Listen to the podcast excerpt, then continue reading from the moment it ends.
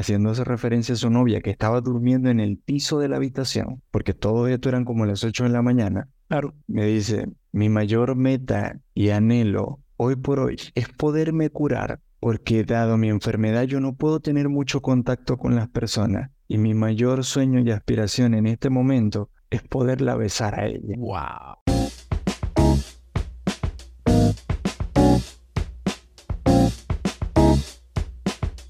Buenos días, buenas tardes, buenas noches. ¿Cómo están ustedes, mi gente? Todo dependiendo de la hora en la que se estén conectando. Gracias, como siempre, le pedimos o les decimos por estar ahí conectados. Es un gratísimo placer para nosotros que nos estén escuchando. De este lado está Christopher Mujica. Del lado de allá está Gerardo Moronta, el Jerry, el gran Jerry. ¿Cómo estás tú, Gerardo? No, ya iba a decir tu segundo nombre, pero no, no lo vamos a decir. No lo vamos a decir. Yo te iba a decir, eh, estás un poco molesto porque el segundo nombre yo creo que es el, el, el, el símbolo característico de... Que estaba peleando. Sí, de toda mamá que está molesta manifiesta el segundo nombre. Por eso este, Simón Bolívar tenía como cinco nombres y unos ocho apellidos, entonces me imagino a su mamá un poco molesta. Mira, yo te digo este, con respecto a eso, yo creo que mi hijo es el único niño en el que esa experiencia es totalmente distinta, porque nosotros normalmente lo llamamos Christopher Gabriel, Christopher Gabriel, Christopher Gabriel, Christopher Gabriel, Christopher Gabriel, pero cuando estamos molestos lo llamamos solo Christopher. Amén. Creo que esa, esa, ley aplica contraria para él. Cuando nada más que lo escucha que lo llamamos Christopher. De hecho, en estos días lo llamé, no sé, me pareció raro. Le dije, Chris, y él, ah, papá, me dijo. ¿Te sintió sucio? Algo así. Sí, sí, sí, sí, sí, se sintió, pero como que le herí sus sentimientos. Gerardo, entremos otra vez al tema, porque por un momento creo que tuvimos iniciando el programa en nuestro momento ardilla y en este momento fue contagioso porque hasta tú te fuiste por, por otro lado distinto del que vamos a conversar hoy, como que no hemos dicho nada. ¿De qué vamos a hablar hoy, Gerardo? Pero, pero justo es un tema in interesante desde el punto de vista de eso que hablaste, ¿no? De las emociones. Hoy vamos a hablar acerca de una película que lleva homónimamente el mismo nombre que le vamos a dar al capítulo, que es 50 y 50. 50 y 50 es una película basada en la historia de dos amigos en el cual a uno le he detectado un cáncer. Le comentan en la película que tienen 50% de probabilidades de morir, así como el 50% de probabilidades de vivir. Es una película que recomendamos abiertamente porque tiene diferentes enfoques o perspectivas acerca de la vida. Pero nosotros nos queremos enfocar el día de hoy en ese 50% de probabilidades de sobrevivir que muchas veces no notamos la valía e importancia que tenemos. Entonces el capítulo de hoy se llama 50-50 en este tu podcast Compañía Anónima. Claro, esa película a mí me encanta, me encanta. Yo recuerdo cuando esa película yo la vi por primera vez, a mí personalmente a mí y me marcó la vida. Fíjate, esa película que te puedo decir está en el, en el top 5 de mis películas favoritas de la vida. Y yo sí, dejándote dicho de que, aunque siempre se, se, ha ventaneado aquí mi, mi, mi falta de memoria de, de, aprenderme los nombres de los actores, pero porque siempre digo como que no, el actor que trabajó en tal película y que hizo tal película y que hizo aquella película. Bueno, pero esta película a mí personalmente me encantó porque eh, como lo tengo yo puesto en mis, en mis redes sociales, por lo menos más que todo en mi, sí, en mi Instagram y en mi Facebook, que yo soy uh, optimista olímpico. Yo soy de los que personalmente prefiero ver el vaso medio lleno a verlo medio vacío. Y eh, el, el, amigo del protagonista de esta película se encarga de eso, de, de sí, también te dieron 50% de probabilidades de morir, pero también te dieron un 50% de probabilidades de vida. Entonces vamos a enfocarnos en eso. No quiero ser yo otra carga más para tu vida de decir, está loco, estás mal, luego te vas a morir, aprovechemos la vida por lo que te... No, no, no, o sea, sí, aprovechemos la vida, pero por lo que viene por adelante, por lo que eh, tenemos que, que tenemos vida, y mientras tenemos vida, tenemos esperanza, tenemos todo eso. Entonces, eso es la, la, la parte que a mí me enganchó y me encantó de esa película. Tú tuviste la oportunidad de verla. Sabes que cuando me la, que como me la recomendaste, ¿no? De verdad que no, la vi, la tengo como muy fresca porque la vi recientemente justo para toda la elaboración de este capítulo, ¿no? Pero me fui un poquito más allá y, y empecé a ver cuál era el trabajo que estaban haciendo, cuál fue el trabajo que hicieron en su momento, porque recordemos que la película es del 2011. Eh, el director y los actores, ¿no? Para todo el trabajo. Y algo que ellos querían llevar a cabo era que la película se hiciera primero en el vecindario de origen este, del, director. Y aunado a eso, visitaron los principales hospitales eh, oncológicos de la zona. De hecho, fue donde se filmó como tal la película. Porque ellos querían, o sea, darle ese grado de realidad a la situación, obviamente sin perder el toque o el enfoque que ellos le querían dar, ¿no? Ahora bien, el punto medular o el punto principal en el cual me generó impacto fue todo lo que fue la transformación del hogar desde el, punto de vista de la película. ¿Por qué? Porque enfoquemos, enfoquemos una cosa. Eh, este caballero eh, o este joven, porque estamos hablando de un joven no más de,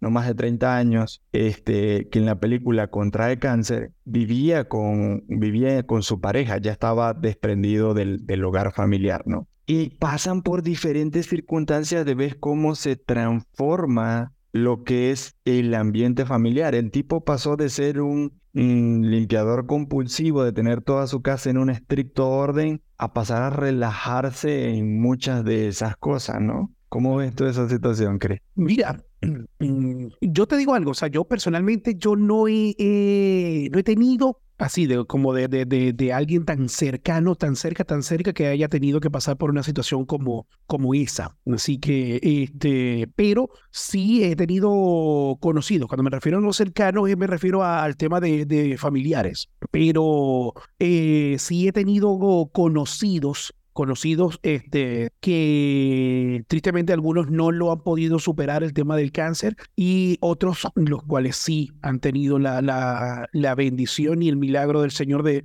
de haberlo podido superar. Y, y sí, mira, siento de que, que muchos, muchos de ellos cuando, cuando enfrentan ya una situación como, como esa, lo que he visto, pues por lo menos desde afuera, obviamente cuando tú ves una situación quizás de pronto más interna desde casa, tú dices, eh, que quizás la historia es totalmente distinta. Pero, mire, te puedo hablar de, de, hay un hay un programa, es como una especie de podcast también que se llama La, la Risa Cura. Y entrevistaron a un chico que él estaba sufriendo de cáncer, ya estaba ya en su, en su fase terminal. Y el chico dijo, o sea, mira, de hecho, los, que, los panelistas del, del, programa, que eran todos humoristas, todos estandoperos, todos estaban era asombrados y decían, hermano, ¿cómo tú puedes estar? ¿Cómo tú puedes estar en una situación en la que estás, en la que ya te dieron, te dijeron, o sea, ya estos son tus últimos días. O sea, cómo tú estás ahorita en un momento en el que tú estás riendo y estás haciendo esto. Y él decía, es que si ya sé cuál es el final de la historia, ¿por qué la voy a vivir amargado? ¿Por qué la voy a vivir triste? No, o sea, quiero que si todavía en mí queda un poco de luz, que la gente, que todo el que está a mi alrededor vea, vea esa luz. Sí, hay momentos en los que de pronto me embarga, me embarga la tristeza en el que sí, me agarro, me encierro en mi cuarto, me encierro en el baño a hacer un momento de, de, de, de, mí y a enfrentar esos demonios que, que, vienen a mi mente, pero ya después una vez que los enfrento digo, no, yo tengo que aprovechar mi momento con mi esposa, tengo que aprovechar el momento con mis, con mis hijos, tengo que aprovechar el momento con mis amigos y, y creo, que, creo que, que, que quizás esas personas así como que se relajan y, o sea, uno se preocupa más por cómo pueden estar viviendo la vida esas personas que a como ellos la están viviendo. Es la parte como yo veo de la historia. Fíjate que, que te quiero comentar, habíamos, habíamos perdido un segmento que la gente nos ha reclamado, pero que lo queremos traer a cotación en este episodio, el segmento de Vamos con los datos.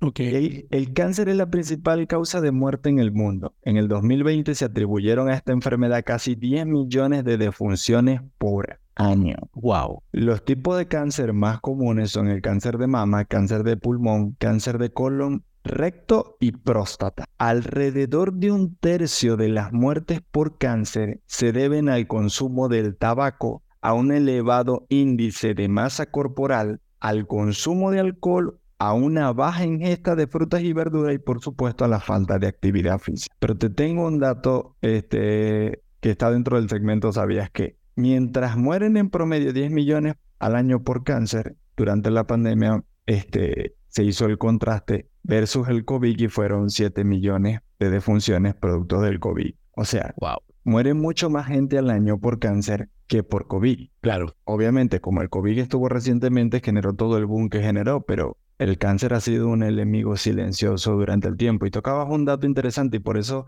por eso te comencé hablando en la película cómo el tipo se preocupaba por una excesiva limpieza de su casa antes de que le detectaran la enfermedad, como el punto medular de cuánto nos detenemos en cosas que muchas veces son superfluas y le dedicamos un grado de pasión o un grado de vehemencia que hasta nos termina absorbiendo la vida. Y aquí te voy a tocar una de las, de las, de las primeras fibras de este episodio, porque sí, este, sí he tenido la oportunidad de tener personas cercanas que han contraído esta enfermedad, ¿no? Uno de mis grandes amigos, Joel Márquez, le detectaron la enfermedad a los 13 años y batalló... recuerdo la historia de Joel. Sí, batalló con la enfermedad hasta los 24 años. Eh, en la primera oportunidad que tuve de visitar Italia era porque Joel estaba enfermo y decidimos un pequeño grupo de amigos ir a visitarlo. Y hay una, hay una anécdota que, que, traigo a cotación de este, de este segmento, porque Joel me explotó la cabeza con ese, con ese comentario.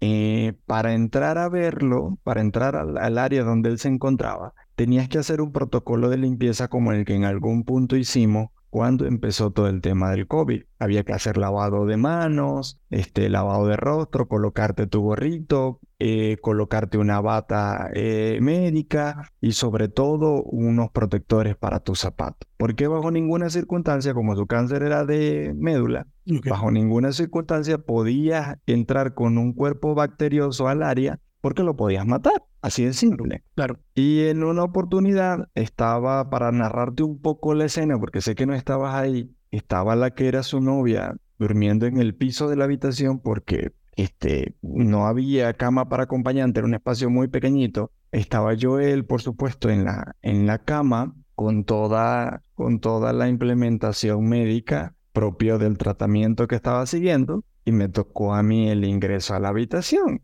Y para tratar de bromear y, tratar de sacarlo un poco de ese contexto, le digo, Joel, yo necesito verdaderamente que te cures ya. Ya esto no es un juego, ya no podemos estar en esta situación de hospital, porque la verdad estoy harto de tener que parecerme a Robocop cada vez que tengo que empezarme a poner todo el caparazón y toda, toda esta toda esta parafernalia para poder visitar. Deja de estar llamando la atención, por favor. Sí, casi. Y, y Joel se echa a reír, ¿no? Este, con toda esta situación y le digo, Joel, a mí me, me surge la duda, y te lo digo con todo el amor y el cariño que te tengo, a mí me surge la duda de saber qué anhela o qué aspira un hombre que está atravesando por esta situación. Y Joel me dice, eh, Joel era un pianista excepcional, y me dice, Gerardo, yo antes quería ser el mejor pianista de Venezuela, estudiar en las mejores escuelas, entregar mi vida por completo al piano. Y él me dije, sin embargo, cuando me detectaron esta enfermedad, yo es por hoy que tengo conciencia y que la tengo a ella,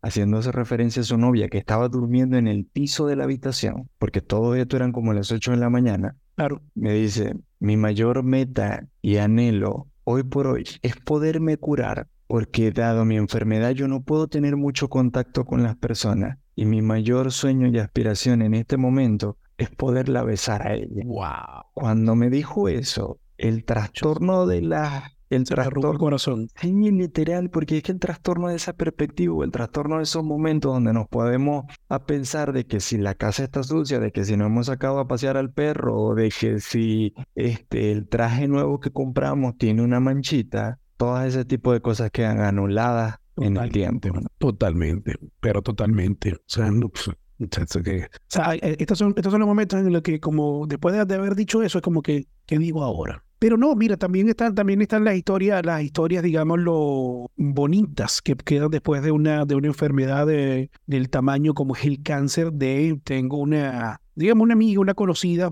de hecho es conocida de, de, es, una amiga muy cercana a la familia de mi esposa. Cuando yo conozco a mi esposa, eh, había una chica, una chica que vivía frente al departamento de ella que estaba pasando por el proceso de ahorita de, de, de, quimio y todo eso, y obviamente el proceso en el que se les cae el cabello y todo el tema. Y te puedo decir que era una, una niña, porque era jovencita, o sea, cuando mucho, cuando mucho, poniéndola, no sé, vieja, por poner un término así, a a, Roxana, pero todo el mundo, todos la conocemos como Bebita. Si en algún momento Roxana escuchas este episodio, un gran saludo y las bendiciones. Este, y yo decía, Dios, pero ¿por qué si tan jovencita? ¿Cómo puede pasar por una situación como esta? Y bueno, para la gloria de Dios, para la gloria del Señor, hoy en día ella está viviendo en los Estados Unidos, está con su esposo y tiene dos hijos. Entonces, este, de esas historias, obviamente, estoy resumiendo todo lo que fue el proceso de que, que, ella vivió y todo el tema,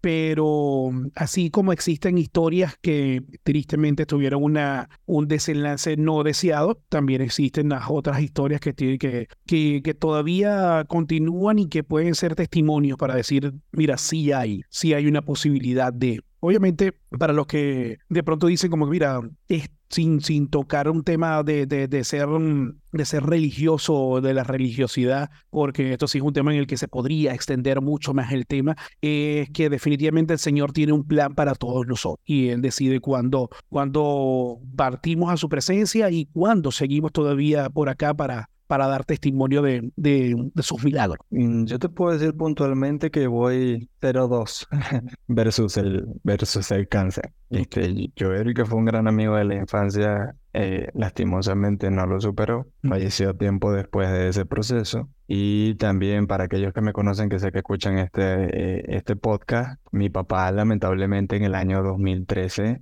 eh, fue víctima del cáncer. Entonces, en ese, en ese sentido voy, voy 0-2 pero no siento, y eso te lo, te lo, te lo comento abriéndote el, el corazón, no siento que vaya perdiendo. Al contrario, he visto, he visto el ejemplo de dos personas en dimensiones totalmente distintas. Los protagonistas de la película eran dos caballeros jóvenes, este, obviamente uno que contrajo el cáncer y el otro que estaba sano. Pero, pero viste ese tic medular que es esencial en la película, ¿no? Que el segundo personaje se centra en mostrarle todas las cosas que él puede aprovechar. Y de hecho lo hace de una manera este, humorística, pero al mismo tiempo cruda. Le dice, a ver, vamos, si te vas a morir, está perfecto, está chido la, situación, pero vamos a aprovechar esas cosas que has querido hacer, ¿no? Totalmente. En ese sentido, porque no solo, no solo le habían diagnosticado el cáncer, este, también había tenido una ruptura sentimental y estaba atravesando por esa serie de ciclos justo en el momento de la enfermedad, ¿no? Entonces, cuando te pregunta, ¿verdaderamente estamos aprovechando el tiempo? Es cuando empieza la reflexión, porque, a ver, mis dos, experiencias con el cáncer fue de un joven de 24 años y la otra de un señor de 56, ¿no? Entonces son dos perspectivas y dos dimensiones, pero había algo que me llamaba la atención, el desapego de las cosas el aprovechamiento del tiempo. O sea, recuerdo en una oportunidad cuando estábamos atravesando la situación de mi papá, este, que obviamente eh, llega un momento en donde los recursos empiezan a entrar en una situación un poco crítica y bueno, empiezas a tomar decisiones como familia fundamental, ¿no? Y recuerdo que mi papá era un amante de los coches y llegó el día donde tuvimos que vender su coche este, como parte de hacer frente a la enfermedad. De hecho, mucha gente no lo sabe, pero todas las vicisitudes que vivimos como grupo familiar, cuando se presentó ese flagelo en mi familia, fue una de las cosas que me orientó a hacer lo que hoy por hoy hago, que es la parte de la asesoría o consultoría de seguro. Porque eh, muchas veces no tienes ni idea ni conciencia de todo lo que te puede beneficiar eso en un determinado momento cuando afrontas una enfermedad como esa, ¿no? Totalmente. Y, recuerdo haber llegado en ese entonces con el dinero en efectivo, porque nos habían pagado el coche con el dinero en efectivo. Y ya mi papá se, se sentía obviamente muy mal y le mostré el dinero y le dije, oye papá, este, ya tenemos esto, ¿no? Ya, ya contamos con este flujo para poder afrontar las situaciones. Y mi, papá, y mi papá ni siquiera me miró a la cara, solo me hizo con una mano así como de... Como, eso, es lo que menos me preocupa ahorita. Justo, ¿no? Ese punto, ¿no? Entonces, ves... para, esas preocupaciones están ustedes, yo no. Sí, justo, ves cómo la persona perdió la dimensión del tiempo, pero también la dimensión de las cosas. Y, y ahí te, es la, la pregunta que me surge, Cris. ¿Tenemos que estar o atravesar en ese tipo de circunstancias para verdaderamente valorar esos momentos? Mira, hay un personaje que nosotros citamos muchísimas veces en, este podcast, que es el, predicador, el pastor Dante Gebel. Y él muchas veces, en muchos, en muchos de esos prédicas que yo he escuchado, y sé que tú también los has escuchado, él, dice, yo no he visto a nadie en sus últimos momentos de vida decir, este, mira, eh, que esté así, no sé, en una sala de un hospital y, y diga, mira, asómame por la ventana para ver mi Ferrari que está allá afuera, o mira, muéstrame cómo está mi balance bancario, o mira, muéstrame a ver cómo, cómo van las empresas. O sea, son momentos, pienso yo, en el que la gente que está en una situación como esa, lo que menos, lo que menos les importa son esas situaciones. Lo que quiere una persona como esa es, es esa película que, que, probablemente a muchos nos ha pasado cuando hemos estado en, momentos complejos de nuestra vida y decir, o sea, quiero que esta película, quiero que en este momento de mi vida, la película que ha sido mi vida, la película en la que yo la he visto como primera persona, esa película quiero hoy hacerle un resumen. O sea, quiero, quiero que esos últimos segundos que me puedan quedar, esos últimos minutos que me puedan quedar de, de, de vida, este, disfrutarlos, ver, o sea, ver a los rostros, el rostro a mi hijo, ver el rostro a mi esposa, tomar su mano, de mis nietos, de, todas las personas que, que estén a mi alrededor, verlo así. Mira, y, y me hiciste recordar, ¿verdad? De una, de una película que como cosa extraña, me acuerdo el nombre de la película y los actores. Es una película en la que trabajan Morgan Freeman y Jack Nicholson, que se llama Antes de Partir. Y es precisamente eso, o sea, ellos son dos personas mayores en los que también fueron diagnosticados con enfermedades y le dijeron, mira, a ustedes le quedan poco tiempo de vida y los tipos deciden, no, no solamente por la enfermedad, es como que, mira, ya nos vamos a morir, tenemos tantos años de vida, ¿qué hemos hecho con nuestra vida? ¿Qué hemos hecho con nuestra vida? Vamos a aprovechar de hacer las cosas que no hemos hecho en nuestra vida y para después no estar en nuestros últimos momentos en el que podamos tener algún tipo de independencia de nuestras facultades, de decir, si hubiese podido hacerlo. No, no, porque el, hubiese es de los perdedores. Es un término personalmente, personal que tengo. Y los tipos obviamente hacen cosas locas como para su edad, porque se lanzan de paracaídas, se eh, hacen, hacen esquí, hacen cualquier cantidad de locuras. Y obviamente uno de los personajes fallece y el otro le dice, a mí le dice cuando se despide, dice, gracias. Gracias porque a veces no es necesario estar muerto va a haber fallecido para haber muerto. Hay gente que muere y todavía sigue vivo. No sé si me expliqué con lo que quise decir. Fue no medio trabalengua, pero... Es que al, final de cuentas, mm, el arco iris es el pacto que Dios tuvo con Noé para no volver a inundar la tierra. Génesis 14, 16. Pero al final del,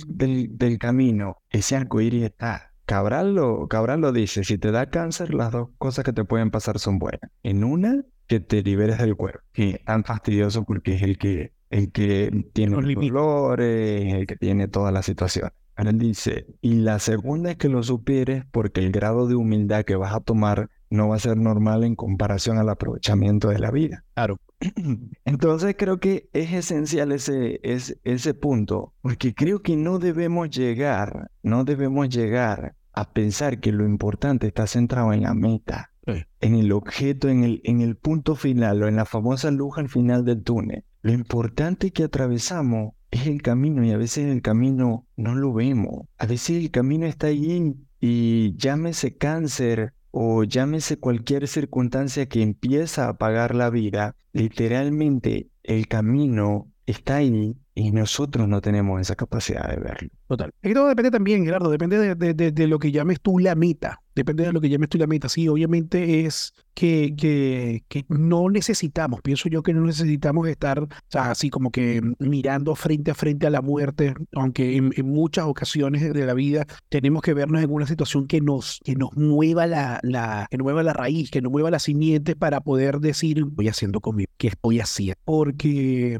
creo que, que en muchas ocasiones este, lo, lo, más importante es entender de que, como ayer lo estaba conversando con un, con un amigo y le estaba diciendo, hermano, nosotros muchas veces somos millonarios, pero no nos damos cuenta y a veces encerramos el hecho de, de que solamente ser millonarios son las personas que tienen una buena posición económica. Y yo le digo, o sea, brother, el agarrar y tener una cama donde acostar, tener y la, la, la, bendición de poder irte a bañar y tú decidir, me quiero bañar con agua fría, me quiero bañar con agua caliente, abrir la nevera y ver en el refrigerador que tienes agua, que tienes comida, que tienes eso, que tienes un celular, que tienes, puedes tener a personas que tienen dos, tres celulares, que tienes una computadora, que tienes, o sea, muchas cosas más allá de lo que es un quizás un gran porcentaje de la nación, pero más allá de todo esto, de la nación del mundo, pero mucho más allá, somos millonarios en el hecho de que cuando llegas a tu casa, viene una personita, o viene una persona grande, sea tu esposa, tu esposo, tus hijos, y te están abrazando, y esperan y te dicen gracias por regresar, te extrañé mucho porque no habías llegado. Eso, hermano, como lo he dicho, yo sé que este comentario yo lo he dicho ya en varias o en varios episodios, he dicho, eso tiene valor, no tiene precio. Y son las cosas que en muchas ocasiones una, una enfermedad como el cáncer nos hacen aprender a valorarlas, nos hacen más aprender a valorarlas. Creo que, creo que ya ese es como con el que, con que me quedo. Yo te iba a decir, este que es el proceso de equivalencia, me sentí como en la universidad. Vamos a hacer el proceso de equivalencia para ver de ese comentario qué vamos a considerar para la parte de con qué te quedas. ¿no? ya, ya, ya, ya me adelanté. ¿Tú con qué te quedas, Jerry? Wow, me quedo con, con tantas cosas. Mm, te diría de esas personas que, que lastimosamente hoy no están en mi vida. Me quedo con el, con la fragilidad del momento de entender cómo la vida del tipo se resume a poderle dar un beso a su pareja, ¿no? Eso me marcó. Sí, y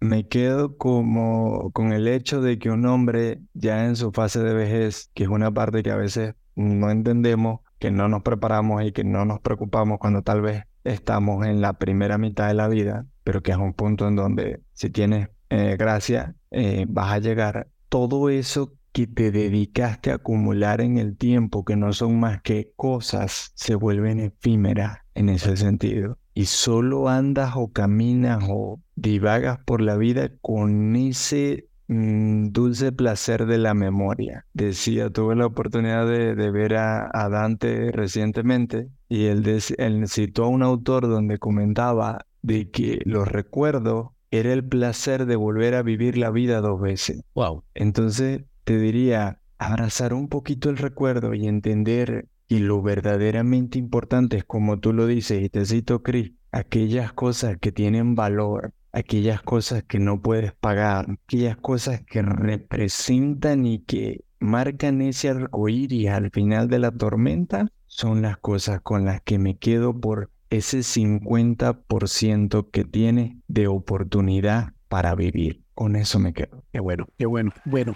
y nosotros nos quedamos dándole las gracias a todo el que se tomó el tiempo de escucharnos. A ti, gracias por escucharnos hasta este instante, llegar hasta el final de este episodio. Gracias, gracias, gracias por seguirnos en toda y cada una de nuestras redes, en Instagram, en TikTok, en Facebook, en YouTube en toda y cada una de las distintas plataformas. Si no sabes dónde escucharnos, si no sabes cómo buscarnos, pon en Google, te invitamos a que lo hagas eh, colocando compañía anónima podcasts. Y ahí vas a, vas a tener varias eh, maneras de poder ubicarnos para podernos escuchar, pero obviamente las plataformas que nombré anteriormente son las principales que más, en las que más mm, nos movemos. Gerardo, ¿quiénes, ¿quiénes son los culpables también, aparte de los oyentes que son nuestros amigos? ¿Quiénes tienen la, la, la culpa de que nosotros estemos saliendo al aire? Te diría una cosa,